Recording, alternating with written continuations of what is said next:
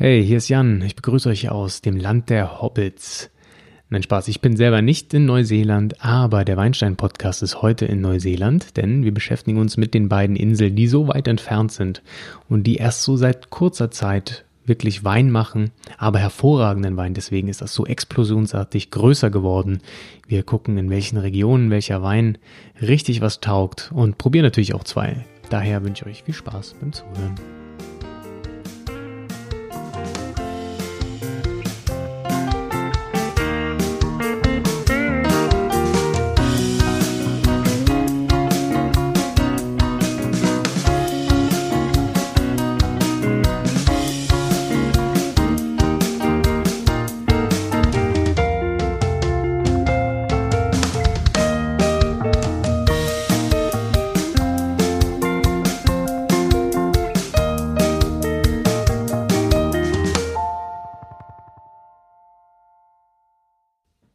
Der Wein wird noch gar nicht so lange angebaut in Neuseeland, wie man vielleicht denken kann. Ähm, aber das hat natürlich auch mit der relativ kurzen Historie Neuseelands zu tun. Erst zu Beginn des 20. Jahrhunderts haben Siedler angefangen, im Norden der Nordinsel in Auckland Reben anzubauen und seitdem ging die Weinreise dort erst richtig los. Man muss sagen, die beiden Inseln waren eigentlich bedeckt mit Regenwald, denn es gibt dort sehr fruchtbare Böden und auch sehr viel Niederschlag. Was natürlich nicht die besten Voraussetzungen sind für den Weinbau, wie ihr vielleicht mittlerweile wisst. Also bis vor 50, 150 Jahren war dort sehr viel Regenwald. Insofern musste ganz, ganz viel getan werden, um denn äh, das Land auch zu roden und ähm, den Weinbau dort möglich zu machen. Die Winzer sind dort auch sehr, sehr versiert darin, ähm, Laubmanagement zu betreiben, ähm, Weinbergsmanagement, also die, die Rebstöcke enger zu bauen, äh, zu bauen, ja, zu pflanzen, um die Nährstoffe ja mehr auf die Reben zu verteilen, dass die nicht zu viel bekommen, denn starkes Rebwachstum ist nicht unbedingt das, was wir im Weinbau wollen. Wir wollen langsames, kontrolliertes Wachstum, damit die Aromen und die Nährstoffe ähm, dort auch richtig gespeichert werden in den Beeren und das Ganze auch nicht zu verwässert. Aber das haben die Neuseeländer sehr schnell in den Griff bekommen, so na, seit den 18, äh, Entschuldigung, seit den 80er Jahren etwa ähm, kann man sagen, dass dort das so richtig explodiert ist langsam, da geht es richtig los mit dem Weinbau. Ähm, dort wurde auch die neue Region Marlborough erschlossen, was heute eigentlich die größte Weinregion in Neuseeland ist. Und dann begann so in den 1990ern der Sturm der Winzer, also immer mehr Leute dort haben erkannt, oh, Weinbau, das ist was, das funktioniert gut und haben sich da drauf gestürzt. Insofern wurden es immer, immer, immer mehr so dass es 2012 schon etwa 34.000 Hektar Rebfläche gab, wohingegen es 1980 nur 5.600 waren. Das hat sich also ja eigentlich versechsfacht sozusagen in der kurzen Zeit. Und das ist schon beeindruckend. Aber der, das Wachstum ging weiter und weiter, so dass 2008, ähm, ja gut, das ist jetzt nicht, das ist jetzt vor 2012, aber 2008 gab es so ein äh, Rekordernte, da war einfach ein perfektes Jahr ähm, und die Industrie in Neuseeland kam einfach nicht hinterher, den Wein zu verarbeiten, so dass ganz, ganz viel in den Weinbergen hängen blieb. Ähm, ja, da war eigentlich quasi die Industrie, die Weinindustrie in Neuseeland überfordert damit, ähm, den Wein in die Flasche zu bekommen, was auch einige Winzer, ähm, ja, nicht das Leben kostete, das ist falsch, aber ähm, ja, ihr Geschäft kostete, die einfach nicht mehr damit fertig wurden und das einfach zu hart war. Man sprach in Neuseeland auch gerne davon, diesen, diesen Winery-Lifestyle zu machen, sprich man, ähm, ja, fängt einfach mal an, sich ein Weingut aufzubauen, chillt da so ein bisschen, macht schön Wein, den, der wird sowieso gekauft, ne, weil das Ganze am explodieren ist. Das war dann irgendwann nicht mehr der Fall. Ähm, das Ganze wurde schwieriger, dadurch einfach die Mengen und das alles kontrolliert auf den Markt zu bringen. Und Neuseeland ist zwar nur mit 1% der ähm, Weltproduktion ähm, im ja, Weltmarkt des Weins engagiert, was wirklich nicht viel ist, aber zwei Drittel der Weinproduktion geht in den Export. Also ähm, ja, die stellen schon richtig viel her und sind auch wirklich auf dem Weltmarkt präsent mit dem, was sie machen, wenn es auch nur ein Prozent der Weltproduktion ist. Aber immerhin, ein Prozent der Welt, das ist schon mal, das ist schon mal ordentlich.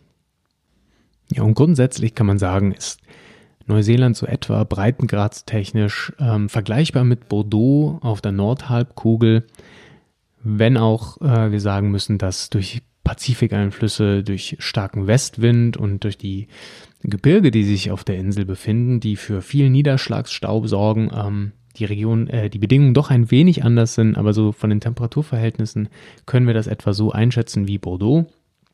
Wir haben hier klassisch Cool Climate Weine, ähm, aber durch die hohe Sonneneinstrahlung und die viele Sonne, die es dort trotzdem gibt, reifen die Weine wirklich sehr gut aus.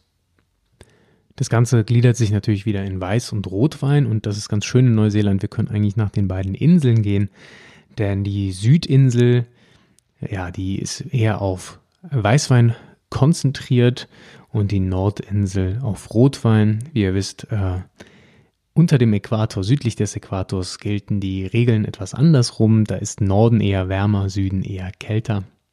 Und genau das spiegelt sich auch hier im Weinbau wieder auf Nord- und Südinsel Neuseelands. Nichtsdestotrotz hangeln wir uns in unserer kleinen Besprechung hier mal von Norden nach Süden. Fangen wir am Nordinsel an. Ganz im Norden der Nordinsel ist Auckland. Das habt ihr sicher schon mal gehört. Ich habe ja eben auch schon erwähnt, da begann die ganze Weinreise eigentlich. Muss, man muss aber sagen, dass die dort wirklich sehr, sehr viel Niederschlag haben. Das ist das nasseste Gebiet Neuseelands. Ähm, dafür, daher sind Pilzerkrankungen dort ein bisschen schwierig. Die Rebsorten, die wir dort bekommen, sind Chardonnay, Merlot und Syrah. Ähm, aber die Qualität ist jetzt nicht so hoch. Ähm, aber ja, qualitativ ist das alles in Ordnung. Das sind wirklich gute Weine, da sind auch Top-Qualitäten dabei. Ähm, zum Beispiel mit Waiheke Island, das ist da im, im Osten Aucklands, eine kleine Insel, die machen wirklich sehr, sehr guten Wein. Ähm, richtig, aber die Region an sich ist nicht die größte Marlborough auf der Südinsel ist äh, wesentlich größer, dominiert auch eigentlich die neuseeländische Weinproduktion. Gehen wir in den Osten der Nordinsel, dann finden wir dort Gisborne. Diese Weinregion liegt an der Ostküste. Da gibt es auch ein großes Mündungsgebiet der Flüsse. Dort ähm, haben wir wirklich in der Wachstumsperiode relativ hohe Temperaturen, viel Sonne ähm, und dort steht auch sehr, sehr viel Chardonnay. Mehr als die Hälfte der Anbaufläche ist Chardonnay, der bekannte neuseeländische Chardonnay, den man kennt, der wirklich in die Richtung reife, tropische Früchte geht. Ähm, das kommt alles sehr gut. Wir haben auch relativ viel Weißwein dort. Das liegt einfach daran, obwohl ich eben gesagt habe, Norden eher Rotwein. Äh, Gisborne ist ähm, ja, sehr an der Ostküste gelegen. Ähm, hat dort mit dem Pazifik viel am Hut und da wird das Ganze dann doch relativ schön gekühlt von Wind und äh, Meer, was zu sehr körperreichen Weinen führen kann. Also so säurebetonte Weine wie Sauvignon Blanc finden wir dann trotzdem eher auf der Südinsel. Die Hawke's Bay, von wo wir heute auch einen Wein verkosten werden, ist gleich südlich von Gisborne. Ähm, Hawke's Bay, Bay heißt ja Bucht, das ist eine große Bucht dort an der Nordinsel. Ähm, ja, ist um zwei Städte herum gelegen, Hastings und Napier. Diese zwei Städte ähm, sind auch Zwillingsstädte genannt. Dort um die Region herum ähm, wachsen die meisten Weine dort, die wirklich, ähm, ja, ich glaube, von ganz Neuseeland die wärmste Anbauregion ist mit den meisten Sonnenstunden. Ja, ich hoffe, man hört hier meine E-Mails nicht. Ich muss das mal kurz leiser stellen. So, ich verstehe auch nicht, warum jede E-Mail einen Ton braucht. Naja, ähm, genau. Also Hawke's Bay, sehr, sehr warme Ein Anbauregion mit sehr viel Sonnenstunden. Ähm, die ist eigentlich, die ist auch die zweitgrößte Weinregion. In Neuseeland wird nur noch von Marlborough, dem eben erwähnten, an der Rebfläche übertroffen. Ähm, die Böden generell in Neuseeland sind sehr, sehr, sehr vielfältig, was vielen Winzern entgegenkommt, denn man kann je nach Boden sich auch dann die Rebsorte etwa anpassen. Sind also von den Bedingungen her wirklich gut. Wir haben ein tolles Klima, wir haben ganz verschiedene Böden, insofern können wir sehr variantenreich äh, den Weinbau dort betreiben. Und Hawke's Bay ist da eine sehr gute, äh, ein sehr gutes Beispiel für. Wir haben ja auch hier verschiedene Höhenlagen. Ähm, das Ganze ist also wirklich, ja, wirklich sehr ausdifferenziert, was dafür sorgt, dass wir auch tolle Weine machen können. Ähm, früher war Hawke's Bay wirklich ähm, sehr bekannt durch die Bordeaux-Verschnitte von Merlot und Cabernet Sauvignon. Ähm, da wurden auch Da wird auch Syrah erzeugt, immer mehr. Das Ganze geht eher in die Richtung des Syrah, ist eher in Richtung äh, Rhone. Wir finden hier nicht die klassischen australischen Shiraz-Weine, wie man vielleicht denken könnte, weil es nicht so weit in Anführungszeichen von Australien weg ist. Nein, das Ganze ist wirklich eher Cool Climate. Das ist eher dieser pfeffrige Syrah, den wir von der Rhone kennen. Die Bordeaux-Verschnitte gehen aber mittlerweile mehr zurück. Merlot kommt einfach besser auf der Insel. Äh, Cabernet Sauvignon ist ja auch wenig, ja, die Welt ist ja ein wenig gesättigt davon, würde ich mal behaupten. Ähm, die Verschnitte gibt es dennoch, aber was richtig gut kommt in Hawke's Bay langsam ist der Pinot Noir. Pinot Noir ist auch mittlerweile die zweitmeist angebaute Rebsorte in Neuseeland nach Sauvignon Blanc. Und das hat einfach damit zu tun, dass wir hier wirklich ähm, ja, ein relativ kühles Klima haben, kühle Winde, aber ganz, ganz viel Sonne. Und ähm, das, ja, mag der Pinot Noir, der ist ja wirklich ein schwierig anzubauender Wein kann aber in der Hawks Bay wirklich sehr gut gedeihen und ähm, wir kriegen hier wirklich sehr fruchtige Rotweine her. Generell ähm, Neuseeland ist wirklich dafür bekannt und das würde ich nochmal betonen wollen, vielleicht auch noch am Ende sagen, was neuseeländischen Wein ausmacht, sind die klaren, präzisen ähm, Aromen. Die Fruchtaromatik ist wirklich sehr definiert, sehr ausgeschärft. Ähm, das ist ungewöhnlich für so eine neue Weinregion. Wir haben hier wirklich, ähm, und dadurch wurde auch der Sauvignon Blanc damals bekannt durch seine tropische Frucht, die wirklich ganz klar zu erkennen ist und auch ganz intensiv ist. Ähm, und trotzdem haben die Weine viel Säure, da es relativ kühl ist. Genau. Und der Pinot Noir, sehr dunkle Beerenaromatik. Wir haben hier noch eine klassische, rassige Pinot Noir Säure mit drin und wir haben eine leichte Mineralität und so ein bisschen Anis-Flavor. Das ist sehr speziell ähm, für, oder ich sage mal, das Merkmal für Pinot Noir aus der Hawke's Bay. Wer auf Pinot Noir mit Pflaumenaromatik und Gewürzen steht, der sollte noch ein bisschen weiter südlich von der Hawke's Bay gehen, und zwar nach Wairarapa. Ähm, diese Weinregion Region liegt ganz im Süden der Nordinsel. Dort haben wir hohe Tag-Nacht-Schwankungen der Temperaturen und gerade um die Stadt Martinborough herum wachsen dort wirklich hervorragende Pinot Noirs. Also das sollte man als Spätburgunder-Liebhaber sich mal auf die Kappe schreiben und das mal auschecken. Kommen wir also jetzt zur Südinsel. Und da fangen wir gleich an mit Marlborough. Hat nichts mit den Kippen zu tun, solltet ihr wissen. Ähm, das Ganze schreibt man M-A-R-L-B-O-R-O-U-G-H.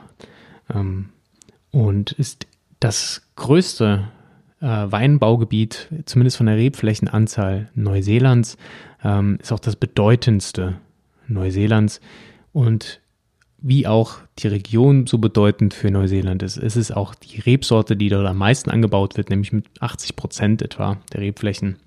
Das ist Sauvignon Blanc.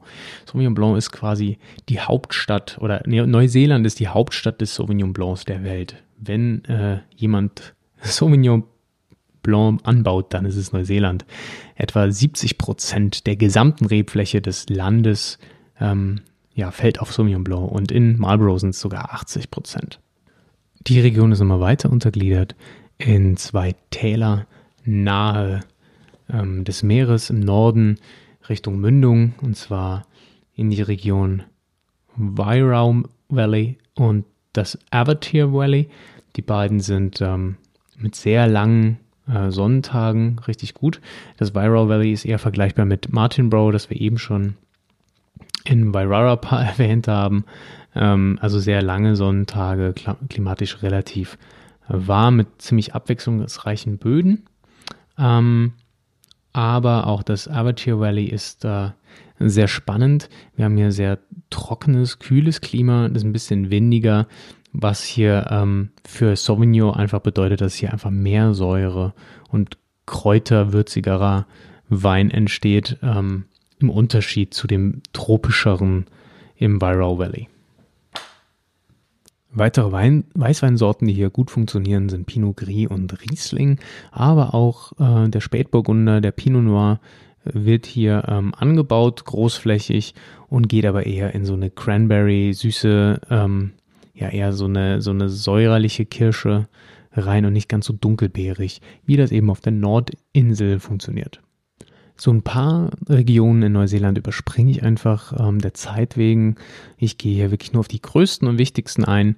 Ähm, da wäre natürlich noch zu nennen das Canterbury. Das ist äh, gleich südlich ähm, von Marlborough sich anschließt und ähm, sich über eine sehr, sehr große Distanz nach Süden hin erstreckt. Auch hier gibt es wieder eine Untergliederung in zwei Regionen. Das ist zum einen mal die große Ebene, die sich westlich der Stadt Christchurch erstreckt. Äh, Christchurch liegt an so einer kleinen Halbinsel, so einem Halbinselvorsprung. Ähm, und nördlich davon liegt das Waipara Valley. Ähm, dieses kleine Tal ist eher ein wenig wärmer. Durch die Westwinde, die dorthin wehen, ähm, ist die Region ein bisschen wärmer, ist auch geschützt eher durch so eine kleine Hügellandschaft, wohingegen die große Ebene ähm, ja zwar auch von diesen Winden profitiert, aber der Pazifik das Ganze doch ein wenig runterkühlt und die Weine dadurch ein wenig mehr kühle Aromatik bekommen. Auch hier sind Sauvignon Blanc und Pinot Noir die führenden Rebsorten, aber gerade im Valpara Valley wächst sehr, sehr guter Riesling, den man sich mal anschauen sollte, wenn man den Riesling aus anderen Ländern trinken möchte. Und zu guter Letzt haben wir im Süden der Südinsel das äh, Central Otago. Diese Weinregion ist eher kontinental vom Klima. Hier gibt es auch mal Fröste, womit die Winzer zu kämpfen haben. Ähm, nichtsdestotrotz sind die großen Temperaturunterschiede zwischen Tag und Nacht gegeben, denn die Sonneneinstrahlung ist hier einfach trotzdem relativ heftig, was dafür sorgt, dass wir generell in Neuseeland, aber auch besonders hier sehr alkoholstarke Weine bekommen. Vor allem für die Weißweine Chardonnay, Riesling, Pinot Gris, die hier vorzugsweise angebaut werden. Sauvignon Blanc spielt hier nicht mehr so die absolut riesige Rolle, da wir diese schöne tropische Fruchtaromatik nicht mehr ganz so gut hinbekommen. Pinot Noir aber kann hier auch sehr gut funktionieren. Durch das kontinentale Klima wird das Ganze sehr spannend, geht in so eine, ja, rotfruchtige, samtige Richtung. Ist auch wirklich ähm, sehr nett. Das äh, Otago, das Central, ist aber ein bisschen ja, ausdifferenzierter. Wir haben hier verschiedene Täler, Steigungen, Berge. Wir liegen am Rande der neuseeländischen Alpen. Ähm, das Ganze ist nicht mehr so eindeutig differenzierbar von der Geologie, was es natürlich auch ganz spannend macht. Insofern sind an verschiedenen Orten im Otago die Weine nochmal etwas anders, was äh, auf jeden Fall Spaß macht, sich die Region mal näher anzuschauen. Ja, zu den neuseeländischen Weinen generell kann man sagen, wie schon vorhin erwähnt, dass es hier sich um Cool Climate Weine handelt, die besonders durch ihre präzise Aromatik, die sehr intensiv ist, ähm, hervortun. Das ist wirklich ähm, was Besonderes. Wenn man neuseeländischen Wein trinkt, schmeckt man gleich eine ganz klare Fruchtaromatik raus, die ähm, so nicht überall zu erzeugen ist. Der Sauvignon Blanc, der in Neuseeland ja wirklich die Rebsorte schlechthin ist, zeichnet sich dadurch aus, dass er ähm, so eine klare Passionsfruchtaromatik reinbringt. Ähm, oft haben die Weine nur Restzucker.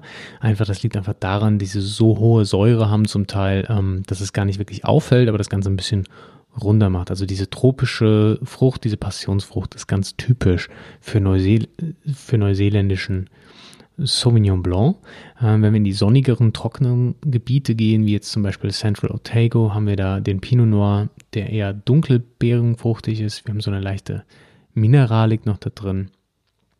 Ähm, ja, in den kühleren Regionen haben wir natürlich auch Gewürztraminer, Riesling und so weiter. Die sind eher auf der feinen Seite. Wir haben sogar Chenin Blanc in, in Gisborne, ähm, aber auch Chardonnay in Gisborne, ähm, der mit einer relativ leichten Säure bis zu zehn Jahre alt werden kann, aber ganz klar definiert ist der durch seine Cremigkeit, denn der ähm, Chardonnay in Neuseeland wird so ausgebaut, dass er meistens auch eine leicht tropische Ananasfrucht haben kann und auch sehr zitrisch ist. Nichtsdestotrotz bauen die den in neuer französischen Eiche meistens aus und das sorgt dafür, dass wir diese Toast-Aromatik haben, die ja auch relativ bekannt ist für neuseeländischen Chardonnay, die auch wirklich ähm, ja beim Öffnen der Flasche einem schon entgegenströmt. Ja, Pinot Noir habe ich erwähnt, ähm, Riesling und so weiter habe ich erwähnt. Jetzt fehlt noch der Syrah, den habe ich auch kurz vorhin mal erwähnt, das möchte ich mal sagen, eher im Rhone-Stil, also auf der fein pfeffrigen Seite, nicht diese heiße australische Fruchtbombernummer. Genau, das sind die Weine Neuseelands und jetzt möchte ich euch noch einige Weingüter ähm, nahelegen, die wirklich sehr bekannt sind, die auch äh, wirklich sehr guten Wein erzeugen, bevor wir dann unsere beiden Weinexemplare hier gleich verkosten. Wenn wir nämlich zurück nach Auckland im Norden der Nordinsel gehen, befindet sich dort ja dieses kleine Waiheke Island ähm, an, der, an der Ostküste. Und dort ähm, gibt es wirklich zwei Weingüter, die hervorragend sind und die ihre, durch ihre Rotweine bestechen. Das eine ist Manowar. Ja, das habt ihr sicher schon mal gehört. Ähm, das war wirklich, ja, ein Weingut, das auch ähm, international groß äh, in den Zeitungen, in den Weinfachzeitschriften stand und für Aufsehen gesorgt hatte. Und also ja, mit seinen, mit seinen, mit seinen Rotweinen mal. Und dann haben wir noch The Hay Paddock. Ähm, die machen auch sehr guten Wein auf diesem, auf dieser kleinen Insel. Was noch zu den Weinen generell zu sagen ist, was mir jetzt noch einfällt, ist, dass trotz der vielen Feuchtigkeit und des großen Niederschlags, den es in Neuseeland gibt, dass die Böden doch wirklich sehr wasserabtransportierend wirken, denn wir haben hier ganz, ganz viele Kies, Kieselböden, die dazu ähm, wirklich sehr gut geeignet sind. Ähm, das Schöne ist, dass viele Winzer sogar hingehen und auf ihre Flaschen draufschreiben, dass ihr Wein auf dem Gimlet äh, Kies gewachsen ist. Also Gimlet Gravels schreiben die dann da drauf, weil sie alle so stolz waren, als sie diese tollen Kiesböden entdeckt haben, ähm, dass sie das auch unbedingt auf die Flasche schreiben müssen. Naja, Hawks Bay Rotwein zu empfehlen ist auf jeden Fall der Wein von äh, Vidal. Ähm, die machen gute Bordeaux Blends und Trinity Hill zum Beispiel mit Syrah. Also die zwei Weingüter sollte man sich dort auch mal anschauen. Wenn wir beim Rotwein bleiben, gehen wir ins Wairarapa und finden dort im Martinborough natürlich hervorragende Pinot Noirs.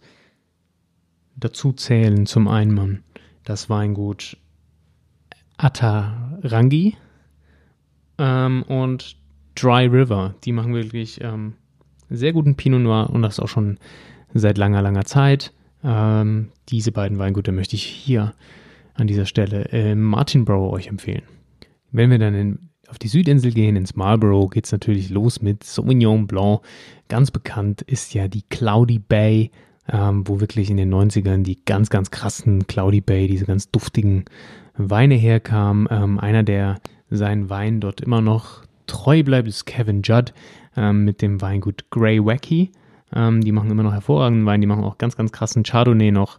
Ähm, aber das ist wirklich auch ein Top-Weingut. Weiterhin finden sich dort Weingüter wie St. Clair, sollte man definitiv erwähnen, ist auch eines der ganz, ganz, ganz, ganz großen, äh, der ganz großen Weinplayer Neuseelands generell. Die haben da wirklich ähm, auch das Weinbusiness, die Weinindustrie mit nach vorne gebracht. Ähm, wir haben Wawa Sour, ähm, Neuseeland-Wein, ganz tollen Sauvignon Blanc machen die auch. Und zum Beispiel noch Framingham Wines. Also die Liste ist sehr lang. Ich versuche hier nur ein paar, ja, ein paar Schlaglichter zu setzen. In Canterbury, genauer gesagt im Norden Canterburys, North Canterbury, ähm, ist eine Weinregion, die wirklich auch hervorragende Weine äh, erzeugt. Nochmal ganz, ist noch ein bisschen spezieller als ja, das äh, Waipara, for example, äh, zum Beispiel. Ähm, wir haben dort die Pyramid Valley Vineyards, die wirklich tollen Wein machen. Kann man den Chardonnay auch empfehlen. Ähm, und Bell Hill, die machen wirklich guten Wein, auch schönen Rotwein. Ähm, Central Otago, da finden wir ja Weingüter wie zum Beispiel Felton Road. Geht es wieder Richtung Pinot Noir, habe ich ja eben schon mal erwähnt, dass äh, Otago wirklich ähm, ganz, ganz tolles für, für Pinot Noir auch. Wir haben Sato, das ist ein äh, Japaner. Einige Japaner sind äh, unterwegs in Neuseeland, die sich dort niederlassen, um einfach Wein anzubauen. Und ein anderer wäre zum Beispiel Kusuda in Martinborough. Das habe ich eben übersprungen. Die sind alle relativ, relativ neu. Wir haben Quartz Reef, ähm, die machen auch Sekt in Otago. Und ja, was haben wir noch? Ripon, ähm, auch alle Richtung Pinot Noir gelegen. Genau. Also ihr seht schon, ganz, ganz viele Weingüter, ganz, ganz viele Regionen und wir wollen uns jetzt zwei davon näher anschauen. Zum einen probieren wir einen klassischen Sauvignon Blanc aus dem Marlborough und dann noch ein Pinot Noir aus der Hawke's Bay. Das Ganze wie immer auch das ist wie immer jetzt zum dritten Mal auch bei Instagram TV. Könnt ihr euch reinziehen. Ähm, das Video, das Ganze ist auch auf Facebook hochgeladen ähm, und die Audiodatei dazu, die hört ihr jetzt hier im Anschluss. Herzlich willkommen zum Weinverkostungsteil des Weinstein Podcasts heute in der Neuseeland Edition. Wir haben zwei Weine. Einmal Sauvignon Blanc, ganz klassisch für Neuseeland, aus dem Marlborough. Dusky Sounds für 7 Euro. Und wir haben aus, dem, aus der Hawke's Bay den Pinot Noir von Silenti 2016. Äh, 2017 übrigens der Dusky Sounds, ja. Äh, fangen wir an mit dem Weißwein Sauvignon Blanc. Ich möchte mich diesmal nicht zu lange damit aufhalten. Wie ihr seht, der Fahnen hat es schon nicht überlebt, überlebt, die langen Videos. Insofern gehen wir diesmal ein wenig rascher vor. Der Wein ist gut gekühlt, wie gesagt 7 Euro. Hier Pinot Noir sind 12 Euro, 11,90 Euro, beides bei Belvini. Ähm, und ja, wenn man schon einschenkt, merkt man gleich, den sehr intensiven Geruch, aber erstmal kurz zur Farbe. Das Ganze ist sehr, sehr, sehr blass. Sehr blasses Zitronengelb, würde ich sagen, leicht grünliche Reflexe am Rand. Ähm, nicht untypisch für Sauvignon, der kann aber auch ein bisschen dunkler, der kann ein bisschen intensiver. Vom Geruch her ist er auf jeden Fall krass. Wir haben ja diese Passionsfrucht bzw. Maracuja an all die Ladies, die gerne Maracuja-Schorle trinken. Das ist genau euer Ding. Äh, so riecht das Zeug nämlich haargenau so leicht stahlig, hat so eine, was, so ein bisschen was von, von Eisen äh, im Geruch drin. Aber sind wir mal gespannt, wie er denn, wie er denn schmeckt. Auf jeden Fall sehr intensive Fruchtnote, ähm, typisch für Neuseeland. Sehr präzise, straightforward ähm, Maracuja.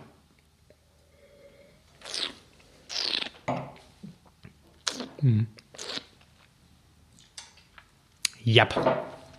Am Gaumen ist er sofort da von der Frucht trocken ausgebaut, ähm, aber eine relativ hohe Säure hat der, der gute Wein ähm, und eine schöne Mineralität. Das Ganze ist nicht zu spritzig, ist kein Riesling, ähm, aber auch nicht so vollmundig. Also wir haben einen schönen Attack vom, vom Maracuja. Dann fällt das leider ein bisschen ab, muss ich sagen. Ähm, Im Nachgang bleibt es ein bisschen hängen hinten, aber es ist nicht so, dass es den ganzen Mundraum ausfüllt, wie das so manch anderer Sauvignon Blanc vielleicht schaffen kann. Es ist ein eher leichter Wein. Was ich sehr interessant finde, ist, dass die Maracuja im, im Geschmack auf jeden Fall da ist. Mhm. Aber dann kommt noch was hinzu. Und zwar so eine, so eine richtige, echte Salzigkeit. Also nicht ähm, diese Mineralität, von der man immer spricht, die ist natürlich auch so ein bisschen vorhanden, aber durch die Säure wird das noch unterstützt, dass das so leicht, ja, so ein leicht salziges, kräftiges Ding irgendwie ist. Das hat ein bisschen was von äh, Fleisch. Also, wenn man so ein saftiges Stück Fleisch reinbeißt, ist das so ein bisschen savory, so ein bisschen, ähm, ja, äh, Umami, so ein bisschen herzhaft, salzig ähm, und so in dieser metallische Nachklang, der Blut auch hat. So ganz, ganz leicht, total crazy. Aber ich finde, in Zeiten von äh, Karamell, wie heißt es, äh, Salzkaramell und so weiter, ähm, ist das okay, mal ein bisschen salzig mit süß zu mischen, zumindest vom Flavor. Ja, finde ich super interessant ähm, und ist gut. 7 Euro. Da kann man überhaupt nicht meckern. Absolut in Ordnung. Kommen wir also zum zweiten Wein, dem Pinot Noir aus der Hawke's Bay. Wie im Podcast schon besprochen, ähm, ist Pinot Noir wirklich der zweitmeist angebauteste Wein in Neuseeland, gleich nach dem Sauvignon Blanc. Deswegen habe ich die beiden auch ausgewählt für den Podcast. Der gute Wein kommt aus der Hawke's Bay auf der nördlichen Insel Neuseelands. Da ist es bekanntlich ein wenig wärmer. Insofern könnte man ja meinen, der Wein ist auch ein wenig kräftiger. Ähm, aber auch im Süden wächst sehr guter Pinot Noir, der ein bisschen würzig rüberkommt. Aber hier, wie gesagt, Hawke's Bay, nördliche Insel, bisschen wärmer dort. Riechen wir mal rein. Ja, und da kommt auch schon ähm, die etwas nicht so würzigere Note, also generell Pinot Noir kann ja auch so ein bisschen eine Kräuternote haben. Das hier ist ganz klares Fruchtaroma, ähm, ja, Sauerkirsch, die schon ein bisschen gereift ist. Da ist vielleicht so ein bisschen äh, Heidelbeere noch mit drin, Cranberry eher weniger. Dazu ist er, wirkt er doch ein wenig zu kräftig von der Frucht. Ähm, also eher in die dunklere rote Frucht hinein. Aber jetzt keine schwarze Pflaume oder sowas. Ähm, ja, riecht ein bisschen, äh, wie, wie, heißt das, ähm, ein bisschen aromatisch in diese, in diese Eukalyptus-Richtung riecht er auch. Hat also so eine leichte Kräuternote drin, aber das geht eher in dieses frische, eukalyptische. Yo, also Kirsche, Eukalyptus von der Farbe her auch relativ hell. Ich meine, nichts Ungewöhnliches für Pinot Noir, aber schon, würde ich sagen, das ist schon sehr, sehr durchsichtig. Ähm, ja, Rubinrot, vielleicht so leicht bräunliche Reflexe am Rand, aber ich habe keinen weißen Hintergrund zum Checken. Ähm, nee, das ist Rubin, das ist, das ist Rubin auf jeden Fall. Okay, ja, probieren wir mal.